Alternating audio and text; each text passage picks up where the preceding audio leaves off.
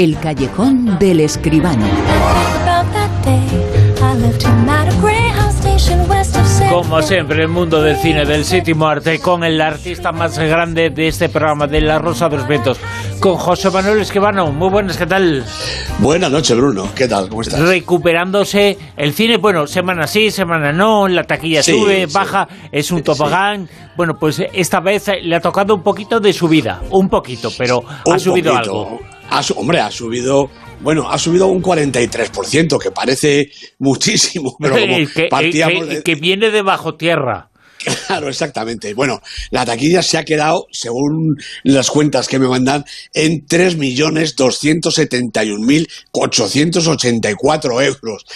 Bueno, más o menos un millón más que el fin de semana anterior, por eso lo del 43% de mejora.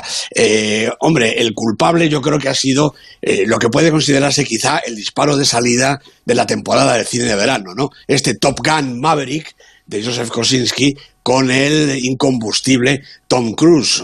Hacía, hacía 36 años, Bruno, del primer Top Gun.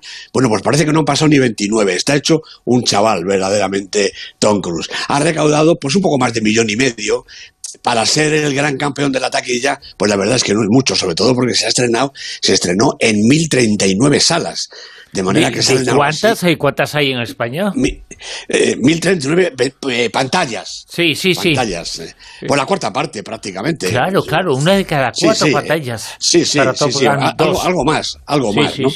Eh, pues sí, como decimos otras veces, ¿no? Habrá localidades en las que solo se ha podido ver esta película, porque habrá a lo mejor un cine, de manera que, bueno, ha salido a 1.500 euros por pantalla, que la verdad es que no es mucho, es una cifra en tres días de fin de semana, 500 euros más o menos cada día, hombre, pues no es para echar mucho cohete, ¿no? La verdad es que cualquier estreno de Marvel, de estos eh, que vienen con, con eh, multiversos y, y cosas varias, pues suele estar un poquito mejor, ¿no? Eh, de hecho, el Doctor Strange ha quedado todavía en segunda posición, ¿no?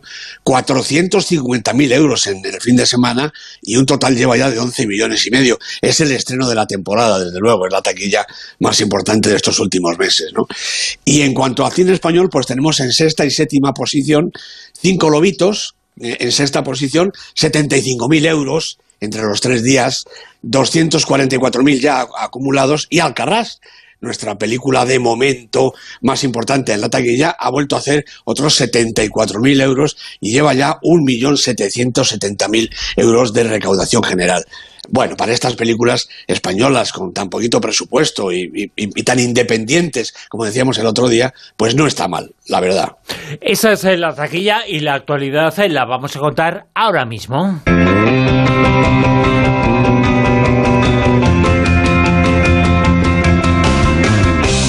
La ficción eh, en Corea del eh, Sur es importantísima. ¿Quién no ha oído hablar en alguna ocasión de esa serie de ficción? Bueno, de ficción o es un reflejo de la realidad, es una crítica del mundo actual.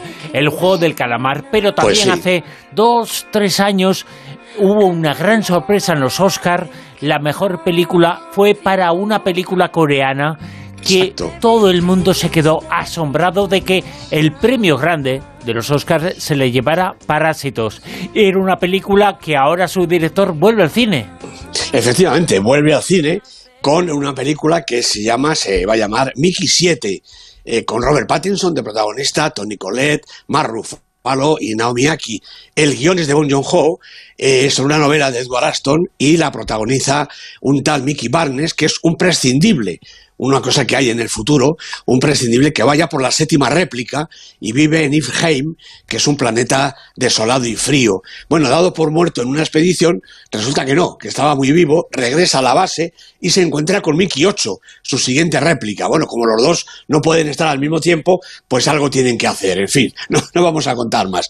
La producción ejecutiva de este Mickey 7 es de Brad Pitt, la va a distribuir Warner Bros. Y hay que recordar que Parásitos, además del éxito descomunal que fue la película, ya es o va a ser de inmediato una nueva serie de HBO que supervisa, por supuesto, Bon Joon-ho, con Mark Ruffalo, uno de los protagonistas de su nueva película, de protagonista de la serie. Dicen que no es exactamente un remake de la película, sino algo parecido, bueno, y más largo, por si va a ser una serie, pues tendrán que darle un poquito más de, de dimensión. Por otra parte, hay que decir que Daniel Brühl y Macaulay Culkin, recordemos a Macaulay Culkin, ¿no? el, ex niño prodigio, ¿no? van a protagonizar Rich Flu, la segunda película, ojo, de Galder Gastel Urrutia, el director del Hoyo, esa película que partió en la pandemia, un poquito antes de la pandemia, que parecía que iba a naufragar y se convirtió durante meses en la película más vista en todo el mundo, en, en, las plataformas, ¿no? Un auténtico exitazo. Bueno, pues su director, Galder Gastel Urrutia, rueda en otoño, en este otoño próximo en Estados Unidos, este Rich Flu. La protagonista femenina será Rosamund Pike y el argumento cuenta una cosa muy curiosa, en fin, que hemos vivido, vivido casi parecido, la aparición de una misteriosa enfermedad solo que esta mata a las personas más ricas y poderosas de la Tierra y luego sigue por los multimillonarios y luego por cualquiera que tenga una fortuna. Entonces todo el mundo trata de desprenderse de todos sus bienes y claro, se produce un colapso en los mercados. Eh, Gastel Urrutia es autor del guion junto a Pedro Rivero y David de Sola, produce Sam Steiner con los hermanos chilenos Pablo y Juan de Dios Larraín. Y para terminar, oye, lo más ciencia ficción de todo. Juana Macías rueda El Favor, con Diego Martín, Inma Cuesta, Sara Sálamo, Alfonso Basabe y Pera Ponce. La historia de los Gallardo, una familia rica y bien avenida. Esto no hay quien se lo crea. Bueno, todos están cuidados por la querida Amparito, la tata de los hijos. Familias ricas hay, eso seguro. Bien avenidas, eh, no todas. Por eso mismo, esto, en fin, tiene tintes y sobre todo el desenlace de la peli, a mí me encanta el planteamiento. Eh, la tata, Amparito, que ha cuidado de los hijos pues, durante toda la vida, muere, la mujer, y entonces los tres hermanos se encuentran con Tomás, que es el único hijo de la fallecida. Tomás les cuenta la última voluntad de la madre, que es algo verdaderamente difícil de cumplir, y además les entrega su legado, que es justo lo que ellos no esperaban. Bueno, no voy a contar más. La película está escrita por Cristóbal Garrido y Adolfo Valor y producen Miriam Rodríguez y Andrea Barrio Nuevo. Eh, yo creo que son tres valores próximos de nuestro cine, del cine que se va a estrenar en España, que van a contribuir seguro a que nuestra taquilla se anime un poquito, pues a partir de, este año y finales del año. Mundo del cine, el mundo de la creación cinematográfica se acerca mucho a eso que puede ser crítica social con un aire distópico. El cine sabe mucho de eso y plantea muchos en dilemas y muchas conversaciones de ese estilo. Es uno de los objetivos del cine, que una película marque el comienzo de un debate. Por eso es tan importante ir al cine. Claro que sí, claro que sí. Y en este tipo de películas, además, es bien sabido que las situaciones normales son las que producen, en caso necesario, más terror y más preocupación. De manera que, aparte de las historias de planetas extraños y de eh, pandemias raras, las historias familiares son verdaderamente historias de mucho miedo. Y muy distópicas algunas de ellas, ¿eh? Claro, claro que sí. Oye, qué curioso esto que nos contabas eh, de el personaje de la película de este director coreano, el nombre que tiene este personaje, bueno, forma parte de los prescindibles. Qué reflejo en una palabra de lo que somos los seres humanos en la humanidad. ¿eh? Verdaderamente. Bueno, ya se sabe que Bon Joon-ho, mala uva, desde luego no le falta, ¿no? De manera que esta historia es, además es una preciosidad, ¿no? Porque cuando el prescindible termina su tarea, pues lo, liquidan, lo echan a, una especie de trituradora. Es, es prescindible, claro. es prescindible. Pero cuando este llega y se encuentra con que se ha vuelto a replicar y está él mismo delante de sí mismo, verdaderamente es una situación complicada, ¿eh? Hay, hay que ver esta película, seguro. Vamos a decir, ¿te parece con Super 10? Muy bien. La lista que nos sitúa esta semana en el puesto número 10, ¿ah? Pues en el 10 está El Hombre del Norte, la película de Robert Eggers con Alexander Skarsgård, cuatro semanas en la lista, eh, perdón, ah, estaba en el puesto 4, seis semanas en la lista, que es el periodo más o menos normal de duración de una película en cartelera, se nos va a ir, seguro. 9. Bueno, también se nos va esta la última semana Belfast, la estupenda película de Kenneth Branagh, 18 semanas en la lista. Todavía ha subido un puestecito en esta ocasión, pero ya es la última vez que la tenemos en el Super 10. Kenneth Branagh es el director, como decía, Jamie Dornan, Caitriona Abalfe, los protagonistas. ¿Ocho? Pues aguanta aquí después de cuatro semanas este Doctor Strange, Doctor Strange en el multiverso de la locura. Sam Raimi es el director con Benedict Cumberbatch y Elizabeth Olsen en los papeles protagonistas. Siete.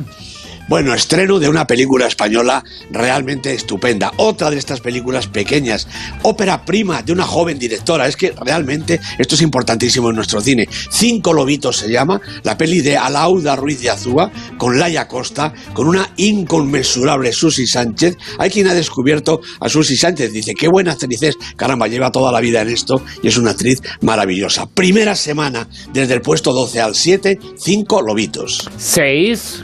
Bueno, una obra maestra, fuera gorros ante la presencia de la nueva película del director tailandés Apichapong Verasetakul, nada menos. Memoria se llama. Tilda Swinton, Elkin Díaz son algunos de sus protagonistas y son dos horas largas de cine en estado puro, para paladares exquisitos. Cinco. Película de la semana, naturalmente tenía que ser así. Top Gun Maverick, película campeona en taquilla, en el puesto quinto directamente. Joseph Kosinski, como decía antes, es el director y Tom Cruise, hecho un chaval, el protagonista, naturalmente. Mucha gente se pregunta, eh, ya sabemos que fue Top Gun, lo que significó en la historia del cine, lo que significó en la figura, en la persona de Tom Cruise. Top Gun 2 Maverick eh, está a la altura, es una película importante, va a ser una película trascendente cinematográficamente hablando, incluso comercialmente hablando. Bueno, si me lo preguntas yo... ¿eh? Yo diría que un poquito menos que la primera, la verdad. Sobre, no, no porque segundas partes nunca fueran buenas, esta es una película digna. Es exactamente lo que el público aficionado y sobre todo el fan de Tom Cruise espera encontrar. No cabe ninguna duda. Como esta Top Gun, como en las Misión Imposible, que se anuncia además la próxima, en la que va a rodar en la estación espacial, nada menos. Porque es que Top eh, Tom Cruise no tiene verdaderamente límites. En el puesto seguimos con la lista. Puesto número 4. La peor peor persona del mundo, bajando desde el puesto 2 en su semana 12 la película de Joachim Trier con Renata Reisbe y Adrien Daniels Lier. Puesto número 3 pues otra obra maestra, creo yo, sobre todo del documental. Ennio el Maestro, la peli de Giuseppe Tornatore, en la que homenajea a al grandísimo Ennio Morricone. Ennio Morricone está en el documental y con él un montón de amigos, seguidores, fans, bueno, fans, todo el mundo sin ninguna duda. Ennio, el maestro, tres semanas en el Super 10 y subiendo. Dos. Pues también sube un puesto París, Distrito 13, la película de Jacques Audiard con Lucy Sang, Maquita Samba, ocho semanas en el Super 10. En lo más alto, puesto número uno. Pues sigue Alcarrás, esta estupenda película, como decía antes, una película, si queréis, una película pequeña, pero una película realmente interesante. De Carla Simón, con Jordi Pillot Dolcet, con Ana Otín, cinco semanas en el Super 10, todas en lo alto de la lista y lo que le quede. Alcarraz, película española, película que está en el número uno de este Super 10 con José Manuel Esquivano, a quien escuchamos aquí en La Rosa de los Eventos en su callejón el próximo sábado. José Manuel, gracias. Nada, Bruno, un abrazo. Chao.